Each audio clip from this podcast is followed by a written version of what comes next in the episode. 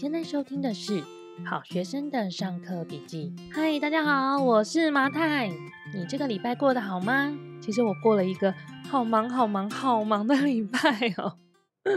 如果你有听我们上礼拜二的直播，你就会知道哈，我这个礼拜其实去参加一个正念英瑜伽的一个课程。那这个课程呢，其实就是它结合了正念，然后佛家的一些哲学，还有中医经络。五行等等的这些呃系统的知识呢，融合到你的瑜伽练习里面。然后我每其实每天下课之后，我都写作业写两三个小时，所以呢，其实是非常充实的。我就像一个干掉的海绵被丢到水桶里面，然后疯狂的吸水的一个状态。所以其实呃，我上这个课呢，收获非常多，然后有非常多想要跟大家分享的。因此呢，我想要以今天。作为一个开头，呃，在这个麻太小宇宙这个单元里面呢，如果大家有兴趣的话，我今天会跟大家分享的是，呃，找到你的五行的属性。那这个五行的属性呢，它是包含了你在中医上面呢，你可能呢，呃，要怎么样进行养生，因为你的身体是什么样的状况，你的什么样的。你的身体的哪一个部分是比较强，哪个部分比较弱？然后你要怎么样？饮食要注意些什么？然后你要怎么保养你自己？然后你的性格上会有什么样的特征？我们今天会用五行来讨论，我们用五行来帮你分类一下下。那另外呢，就是如果大家对这主题有兴趣的话呢，我就会延伸的展开每一个五行它具体的一个呃在身上啊，它会产生什么样的特征？然后你要怎么知道你？的呃，你的家族里面，其实根据你的整个这样子的一个脉络之下，隐藏哪些疾病，然后你要怎么保养你自己？好，所以呃，今天呢，我分享结束之后呢，如果你对这一类的话题很感兴趣的话，你记得在 Apple Podcast 的评论处，或者是在我们的脸书或者 Instagram 的留言处留言告诉我们说，OK，我马太，我很期待听这个系列，那我就会。慢慢的把它一项一项的组织起来，然后把它展开来讨论。好，那我今天第一个要跟大家分享的呢，就是所谓的五行，你到底是五行里面的哪一个属性？然后呢，你是什么样的人？这个听起来是不是超像星座的？你应该每个人，大部分人都是知道自己的星座的吧？我相信每一个人都或多或少了解自己，说得出来自己是什么座。但是呢，应该不是每一个人都排过自己的八字，除非你妈妈有带你去算过命，或者你自己本身很喜欢算命的话。好，所以我们今天要讨论五行呢，其实是跟你的八字有关。那所以我们要先排盘。那嗯，很庆幸的是呢，其实现在网络上有非常多免费的排盘系统。那它其实就跟星盘一样，你直接输入八字排盘，然后你就是。随便找一个，因为它基本上就是头几个都是免费的。然后进去之后呢，你只要输入你的出生的年月日。那我们今天讨论五行，因为我们今天不会讨论太细的东西，所以呃，你的出生的时间不知道是没有关系的。如果你出生时间不知道，你就写中午十二点就 OK 了。其实，在五行里面呢，它主要都是用你的出生的年月日来做这个系统的分类的哈。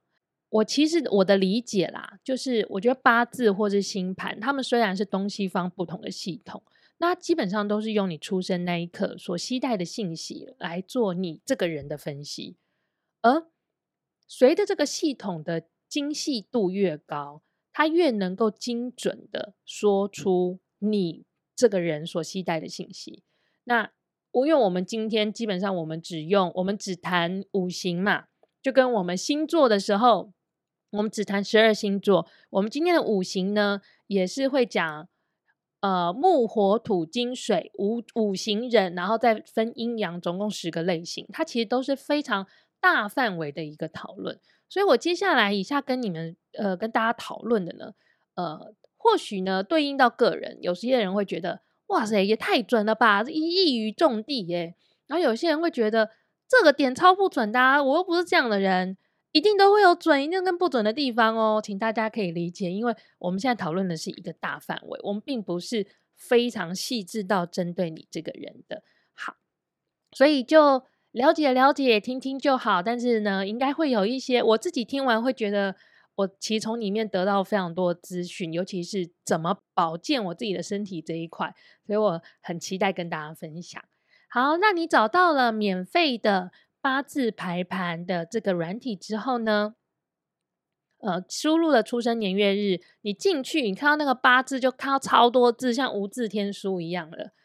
哎，它是超级多字的天书。那你在里面呢，只要找到，原则上你就找到日柱，老老师都会叫念日柱，其实它的字是日主哈，日主这个主星，日是日光的日，好，太阳那个日，日月精华的日，主呢是主人的主，主宰的主，主持人的主，日主。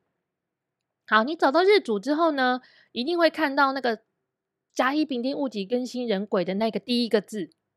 好，那你就来看一下，你是属于甲乙，还是丙丁，还是戊己，还是庚辛，还是壬癸？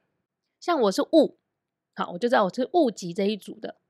好，如果你是甲乙这一组的呢，就是所谓的木型人；丙丁呢是火型人；戊己呢是土型人。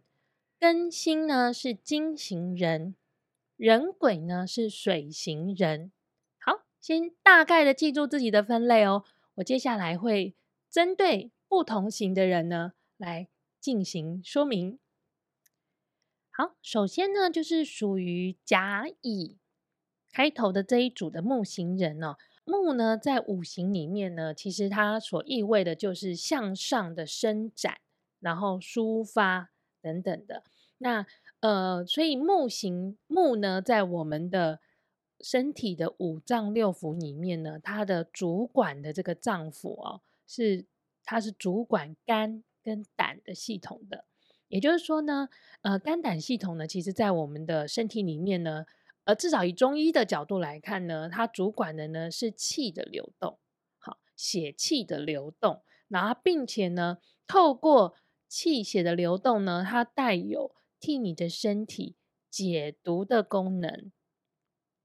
OK，所以我们可以知道的是，木型人，如果你是甲乙开头的木型人呢，原则上你的肝或是你的胆都是属于你比较强的脏腑。但是所谓的强，不是说他就是好宝宝身强体壮的那个强哦，而是他是比较强势的意思。好，那一个。肝或是胆比较强势的身体呢，它就会有，因为它太强势了，就会有其他的脏腑是比较弱势的，然后可能比较没有那么有在作用，而且比较容易出问题的。所以呢，我们的甲乙的木型人呢，它的比较弱的脏腑呢，是它的脾跟它的胃，也就是负责我们的消化吸收的这一个部分的系统。OK，所以我们可以知道说，就是属于呃木型人的甲乙的人呢，呃甲呢，它是属于我们的阳木，乙呢是属于我们的阴木。那阳木呢的甲呢，其实给人的形象呢，如果你用很意象去想象的话，它可能就很像一棵大树，生机勃勃向上发展。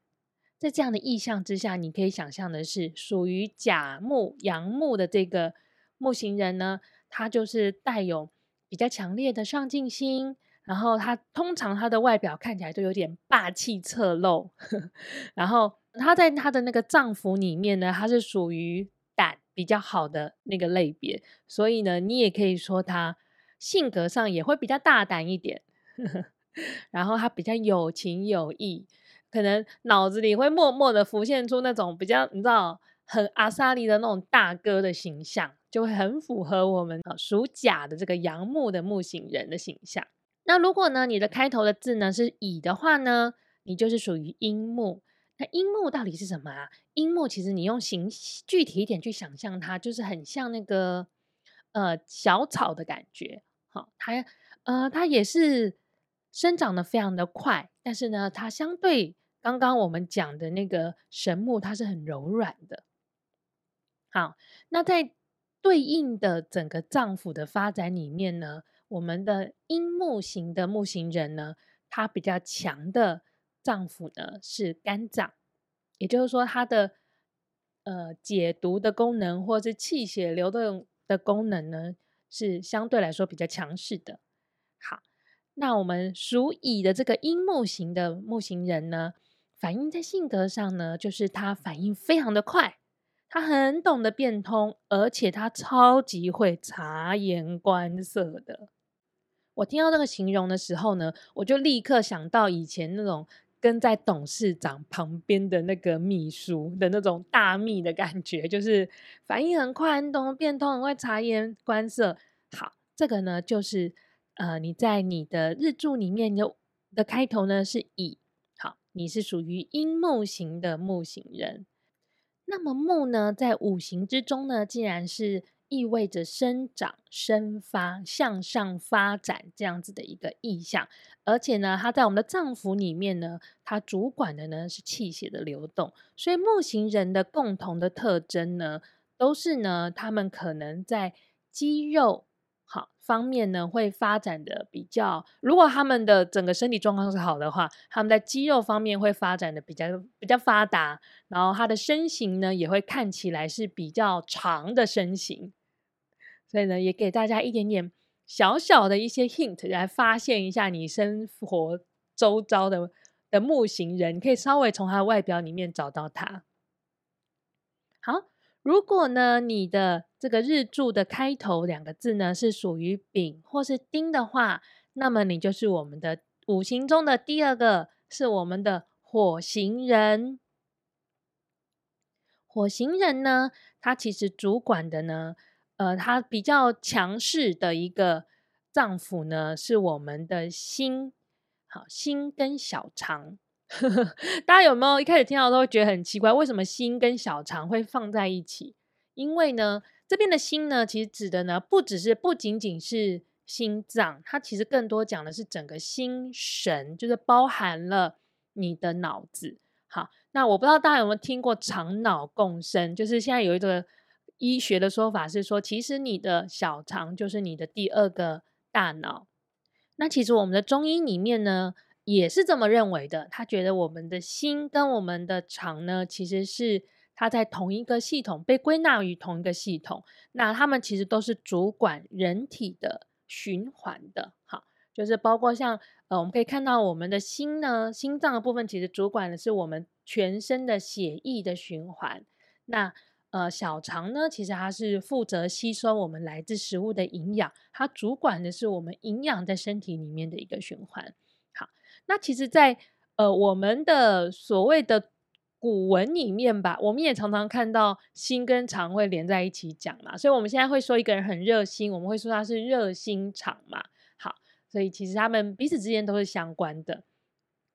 我们用什么样的意象呢来思考？就是像丙啊，它在呃丙呢，它在我们的火型里面呢，它是属于阳火，它就是像太阳一样这样的形象。好，所以你想到。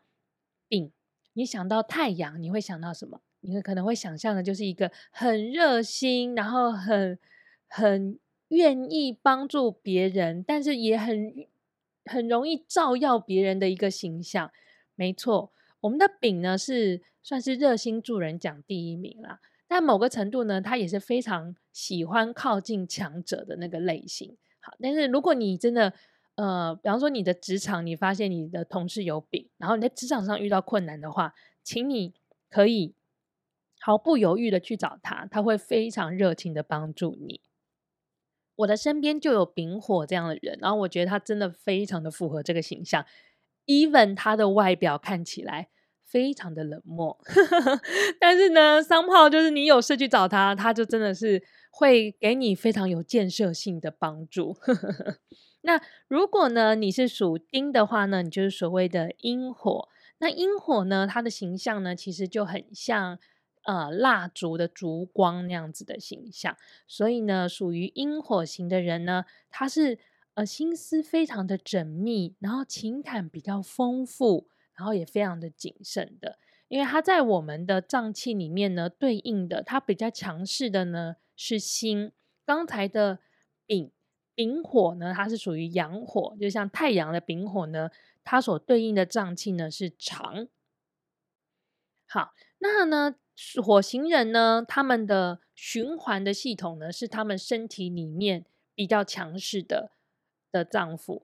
那相比之下呢，他们的代谢的系统呢，就是他们比较弱的脏腑。所以也就是我们的肺跟大肠的部分呢，是比较弱的。那其实这个也蛮好理解的，是说，呃，当这个比较强的脏腑拿掉了很多的能量的时候，那么代谢跟循环其实是息息相关的嘛。当循环带走了很多的能量，那在代谢这一块呢，就比较容易，因为它吸收不到能量，它就会比较弱一点。所以这个呢，就是属于我们的火星人要特别注意的地方哦。那火星人的外表呢，它其实就是会变得像是比较。特色一点的，很容易分辨的呢，其实就是瓜子脸。你可以稍微看一下，原则上他们都是属于呃，就是他的脸的上方会比较宽，然后下方会尖尖的这样子的一个外表。好，接着呢，我们就往下喽。如果呢，你的日柱的开头呢是属于戊或是己，跟我一样的。我的开头就是戊哦，我就是土型人。土型人呢，你光听这三个字，你就完全可以想象他的外表是什么样子。他就是会跟我跟我跟我一样，就是有点易胖体质啦，然后就是会比较宽宽的，然后看起来福气福气，夯宁夯宁的，就是火星人的外表。那我们火星人呢，呃，为什么看起来呢会夯宁夯宁的？因为呢，我们比较强势。的脏腑呢，就我们的胃跟脾，也就是我们的消化系统、吸收系统啦。简而言之，我们就是吸收好、营养好的健康宝宝。土型人呢，原则上呢，因为我们的脾胃比较强，所以其实真的是真的是好体质哦。我必须要说，以中医的观点来看，土型人通常呢，只要你后天不要就是。太夸张，就是破坏身体，破坏得太夸张。因为你吸收好，营养好，原则上你的身体都不错。但是如果你滥用了你的这个身体，你就想说，哦，反正我吸收超级好啊，我营养超级好的，所以我就大吃大喝，然后再用一些很不健康的方式减肥等等的，那身体就会贵州嗨了了嘛。那如果你贵州嗨了了的情况之下，你的哪一个脏器是你的弱、比较弱的脏器，比较容易出问题的呢？就是你的膀胱跟你的肾。好，肾中医里面的肾呢，不是不是那两颗腰子哦，是指整个整个就是储藏肾气的整个系统。那用西医的方式去理解，其实它就有点像是你的内分泌。也就是说，今天土型人如果身体出问题，通常。第一个出问题的就是你的内分泌。我，come on，我身为一个土型人，我就是看到这一点，想说天哪，这也太准了吧！我就是一个一旦没有好好对待自己，内分泌就会失调的人。那呢，我是属于戊，所以呢，我是土型人里面的阳土。好，阳土呢，可以用什么形象去想象呢？其实就是可以用大山的形象来去想象阳土的人。好，阳土的人呢，他在性格方面呢，他是属于那种比较有条有理，然后有耐力、有耐力，然后比较重承诺。也就是说，他答应别人的事情，他其实是会挂在心里，然后一直在想这件事情的那种人。然后，但与此相比呢，他也比较顽固，然后他也比较固执。我觉得这以上这几个特点呢，来观察我这个人都蛮相符合的。然后我有跟我班上的其他的养土的人讨论，他们也都觉得没错，就是这样子。虽然我可能外表看起来很随和，可我内心有非常坚持跟非常固执的部分。那么呢，就是如果你是属己的话呢，你就是阴土。那阴土型的土型人呢，呃，他的形象呢就比较像是泥巴的形象，好，土地的形象。那你想到土地，你想到泥巴，你会想到什么？它有一定有非常强的吸收能力，它有非常强的包容力。好，但与此同时呢，他也是相对来说比较容易妥协，然后他比较会有比较幽微的一些猜忌、疑心的，因为他可能内心有一些相信的东西，所以他会去怀疑现在的现状是什么样子。好，我们土型人有个共同的特征，我一定要在第一集就提醒大家，因为这对身体非常非常非常的不好。但是呢，这是我们共同的特征，就是我们非常的容易用吃来发泄情绪，因为我们的强项就是吸收消化。所以吸收消化，就是如果我们的呃意志状态比较弱的时候呢，我们就会第一个念头就是用吸收消化的方式来让自己开心，所以我们很容易用吃把情绪吃掉，尤其是甜点，我们超级喜欢吃，就是我们土型人里面是很喜欢甘味，就是喜欢吃甜的味道的。所以这是我们在呃未来谈到土型人要怎么照顾自己的身体的时候要特别注意的地方哦。好，接下来呢，我们讲到的呢是呃根跟心，根跟心这两个。如果你的日柱里面呢开头是根跟心的话呢，你就是我们的金型人啦。金型人呢，呃，你去想象一下金属的感觉，好，你就会知道金型人是一群对自己非常严格的人，而且他们是一群很完美的人。我们的瑜伽教室里面呢，就充满了金型人，因为他们通常呢，就是非常的严以律己嘛，所以他们可能会想要透过瑜伽的训练来让自己放松，但是他们会在瑜伽的世界里呢，也对自己蛮 严格的。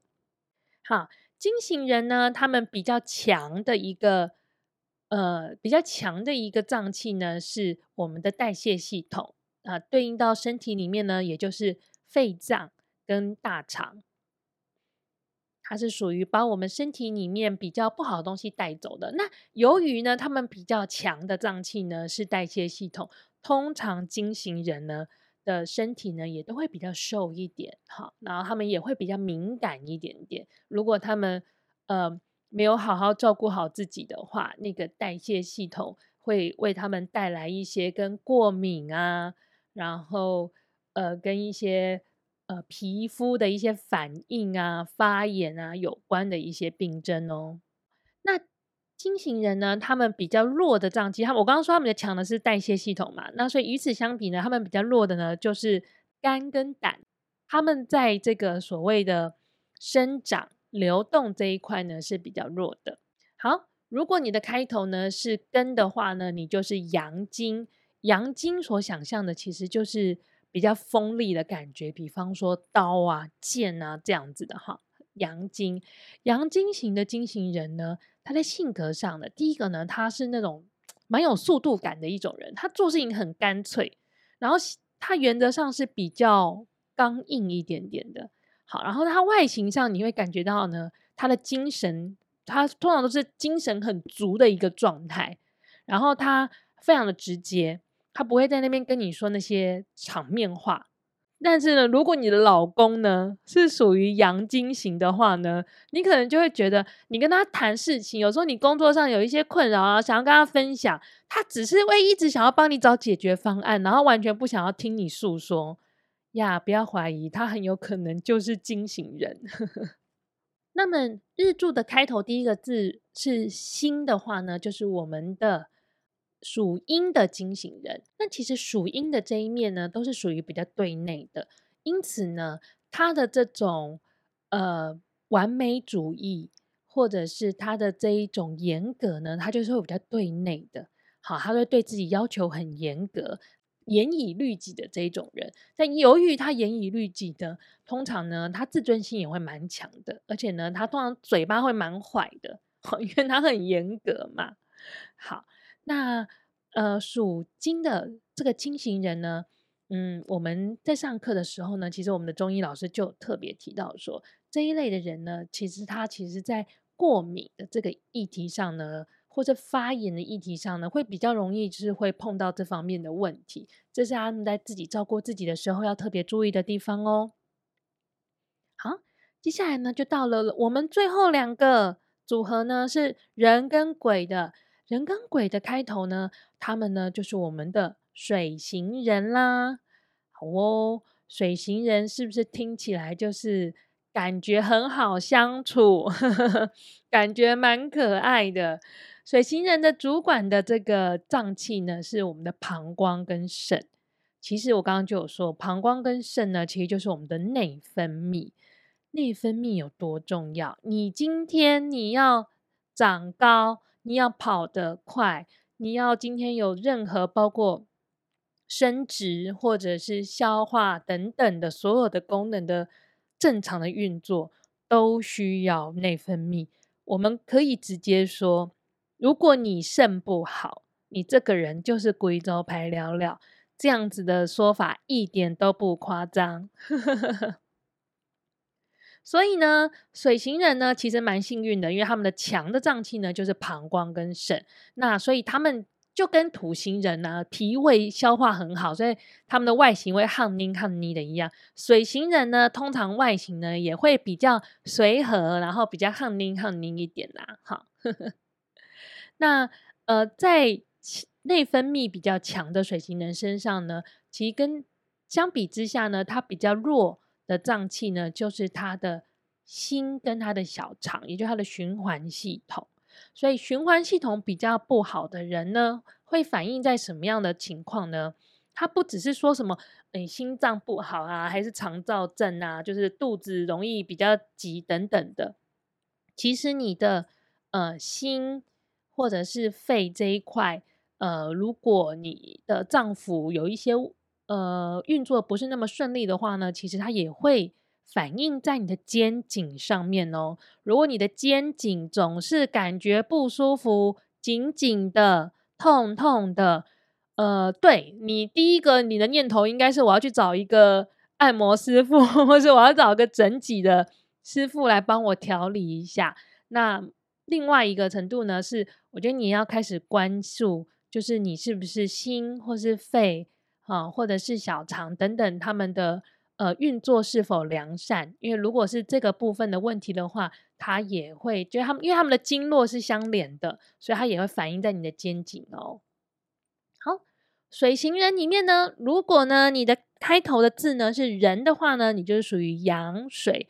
阳水呢，去理解它，就用大海去理解它，就非常容易理解啦。那既然它的形象是大海，你就可以想象这个阳水型的水型人呢，他超级会跟人连接的，因为他就跟大海一样很海派，而且呢，他的交际能力也会很强哦。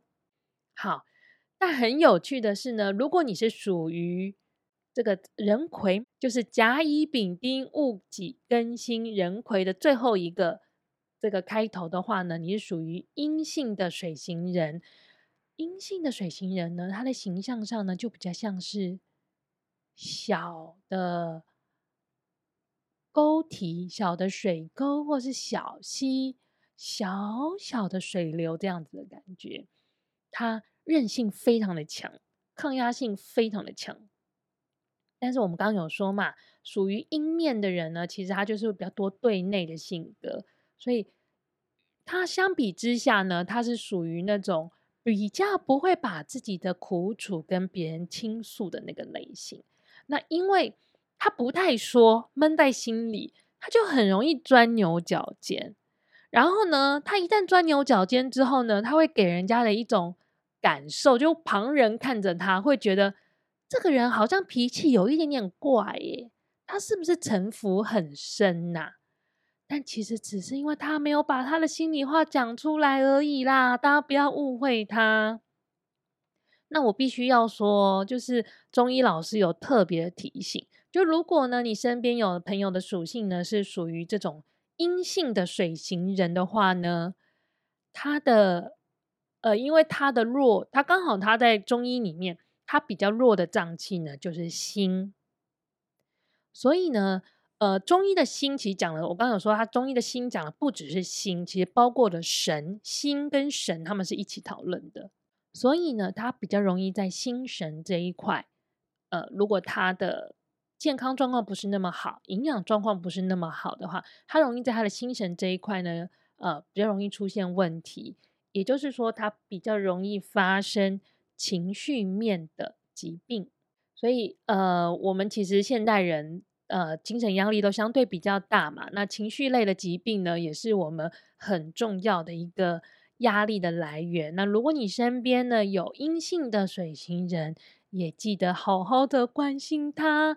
不要觉得他很怪啦，他只是话没有说出来。那我也希望鼓励这个阴性面的 水型人呢，可以就是多去接触大自然。如果你不想要讲你心里有什么苦闷的事情，不想要讲的话呢，那你可以去大自然走一走，去看看海，吹吹风，爬爬山，哈，让自己的心开阔一点。或者是你可以多做一些开胸、开心的运动。好，让自己的心头呢，可以得到一些舒展的空间。